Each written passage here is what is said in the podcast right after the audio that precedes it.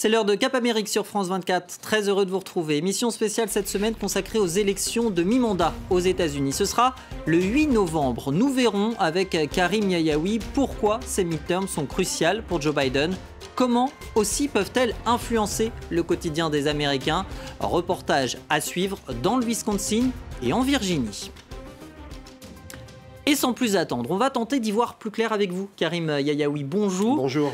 Expliquez-nous en deux mots, finalement, en quoi consiste ce scrutin du, 8 novembre? Alors, comme leur nom l'indique, ces élections ont lieu à mi-parcours du mandat présidentiel, euh, des, élections qui déterminent la composition du Congrès et de ces deux chambres, la Chambre des représentants et le Sénat, euh, deux chambres qui détiennent le pouvoir législatif et qui dictent une grande partie de la politique euh, du pays. Alors, à la Chambre des représentants, hein, les élus bénéficient d'un mandat de deux ans.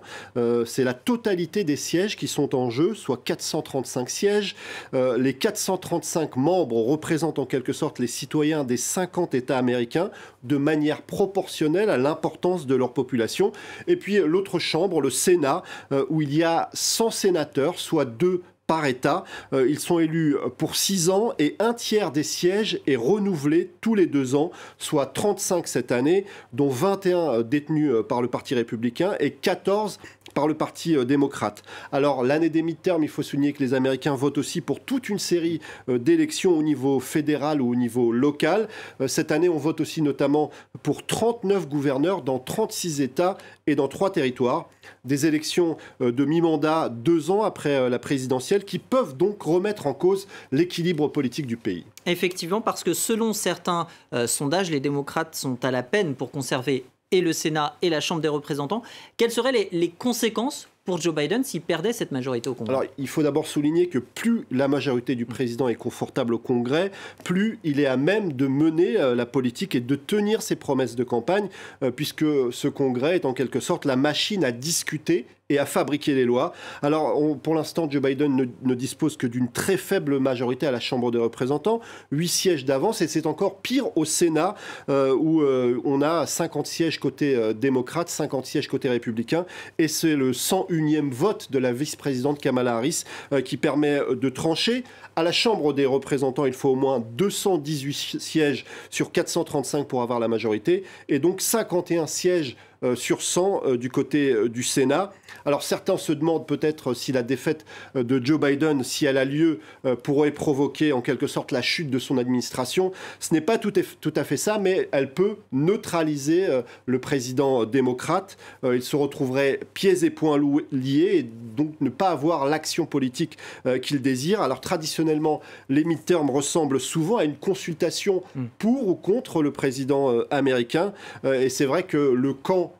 euh, du président est souvent en difficulté. Il faut rappeler euh, notamment que Barack Obama avait perdu les élections euh, de mi-terme, les élections de mi-mandat en 2010. et donc c'est vrai que c'est un moment crucial, mais souvent un moment de fragilité pour le pouvoir en place aux États-Unis. Et on va le voir avec vous dans quelques instants. Vous restez avec nous, Karim. Si les démocrates remportaient ces élections, la première loi votée au Congrès garantirait le droit à l'avortement. C'est en tout cas la promesse faite par Joe Biden, un droit, vous le savez, qui n'est plus reconnu au niveau fédéral depuis juin, depuis l'arrêt euh, Roe versus Wade de 1973, depuis qu'il a été révoqué. Donc, chaque État est donc libre de l'interdire ou non. Le Wisconsin, par exemple, applique une loi de 1849. Reportage de Fanny Allard. Sam White a 23 ans.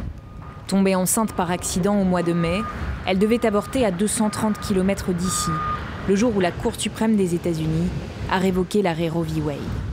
My friend was going to drive me. She uh, showed up at my place. We had all of my stuff ready to go. Une amie devait m'emmener en voiture. Elle est arrivée chez moi, tout était prêt et j'ai reçu une notification sur mon téléphone qui disait que l'arrêt Roe v. Wade était annulé. L'instant d'après, je recevais un coup de fil du planning familial qui me prévenait qu'il ne pourrait pas me prendre en charge parce que l'avortement était devenu illégal. J'étais furieuse pour l'impact de cette décision sur notre pays et pour son impact sur moi personnellement. Étudiante le jour, serveuse la nuit, la jeune femme n'aurait pas eu les moyens d'élever un enfant seul. Elle a finalement pu se rendre dans l'état voisin du Minnesota pour interrompre sa grossesse. C'était extrêmement dur pour moi, mais je me sens quand même privilégiée parce que je suis à l'université, j'ai un boulot et une voiture. C'était une situation terrible, mais je n'imagine pas ce que ça doit être quand on n'a pas les moyens.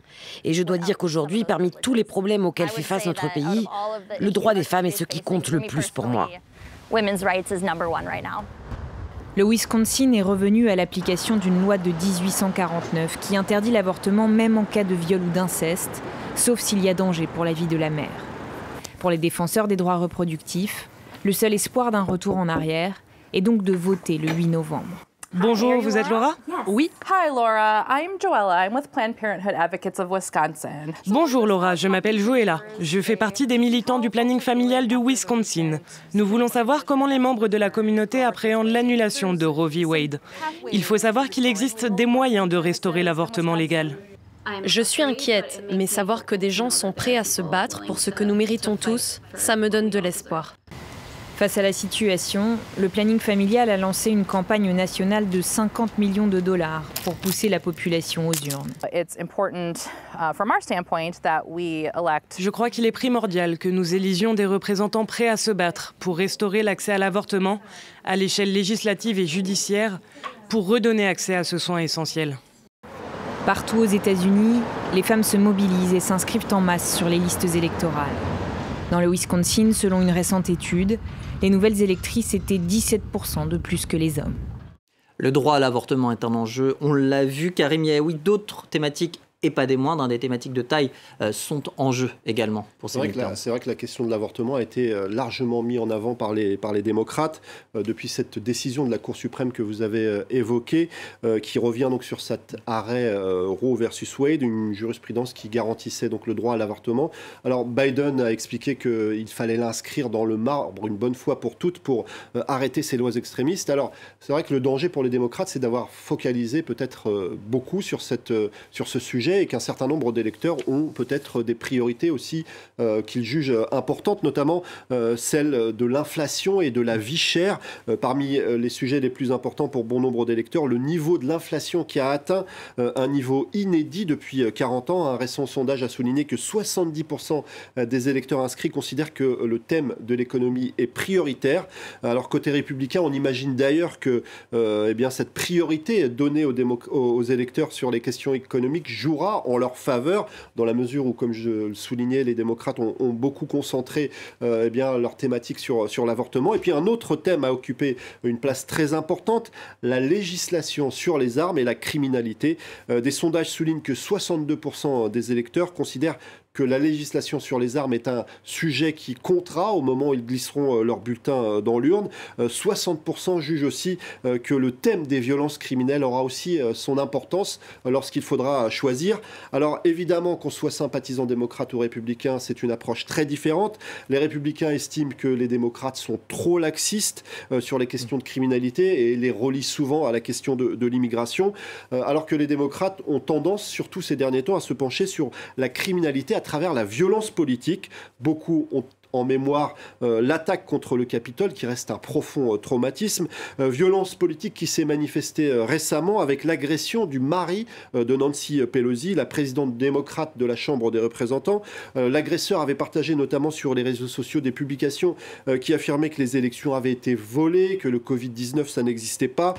cette agression a évidemment propulsé la désinformation et la violence au rang des thèmes importants de cette campagne. Alors évidemment, ça ne suffira peut-être pas euh, à changer la donne, mais en tout cas, c'est un thème qui s'est euh, imposé tardivement.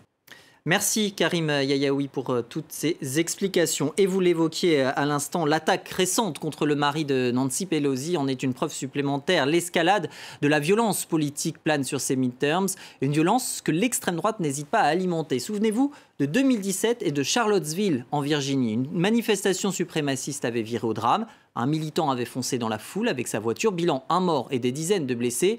Cinq ans après, la ville a-t-elle pensé ses plaies? Quelle place y occupe l'extrême droite? Fanny Allard et Mathieu Mabin sont allés à la rencontre des habitants. Reportage.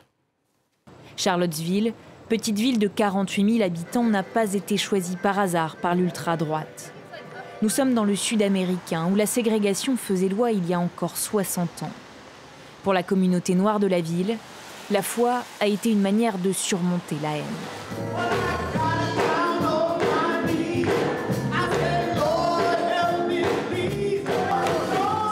Aux côtés du pasteur Jérôme Lee, donne œuvre depuis cinq ans pour combattre l'obscurantisme. Le suprémacisme blanc n'est rien d'autre qu'une idéologie. C'est une croyance partagée par certaines personnes, mais cette idée que les personnes blanches seraient supérieures aux autres, c'est n'importe quoi. Ça leur a été enseigné et ils le croient. La question maintenant, c'est comment déconstruire cela? Comment changer cet état d'esprit? Je crois que c'est ça, le défi pour avancer. Il faut que nous nous battions. Nous ne pouvons pas faire les autruches et faire comme si rien ne s'était passé. Ces gens sont toujours là, ça ne veut pas dire qu'il faut être aux aguets, mais il faut se souvenir que ce n'est pas parce que c'est calme. aujourd'hui que ça ne se reproduira pas demain. L'histoire, c'est justement ce qu'a voulu raconter le photographe Eze Amos à travers une rétrospective en 36 photos. Des photos choisies pour montrer la résilience de sa communauté plutôt que la violence qui l'a La ville a beaucoup investi dans le développement des commerces des minorités. Ils ont investi dans le développement de projets immobiliers. Il y a de nombreux logements sociaux en développement. Et c'est une conséquence directe des 11 et 12 août 2017. L'Université de Virginie vient d'ériger un monument à la mémoire des esclaves. Bien sûr, il y a encore énormément de chemin à faire. Mais ce que je peux vous dire en tant que citoyen noir de Charlottesville, c'est que nous avançons. Désormais, la communauté n'a plus peur de prendre la parole. Depuis l'attaque de Charlottesville, 131 meurtres ont été perpétrés par des sympathisants du suprémacisme blanc aux États-Unis. Le gouvernement Biden a fait du terrorisme d'extrême droite une priorité de son mandat, mais la menace n'a jamais été aussi importante. Voilà pour cet extrait de Billet Retour signé Fanny Allard et Mathieu Babin à retrouver sur le site internet de France 24, france24.com. Fin de cette émission, restez avec nous.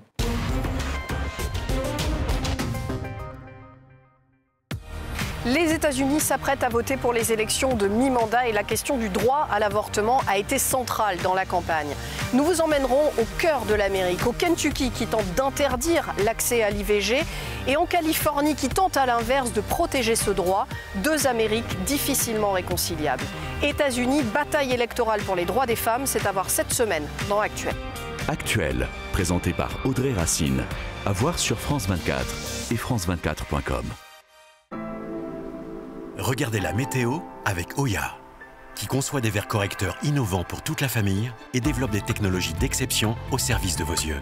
Oya innove pour la vision. Dispositif médical.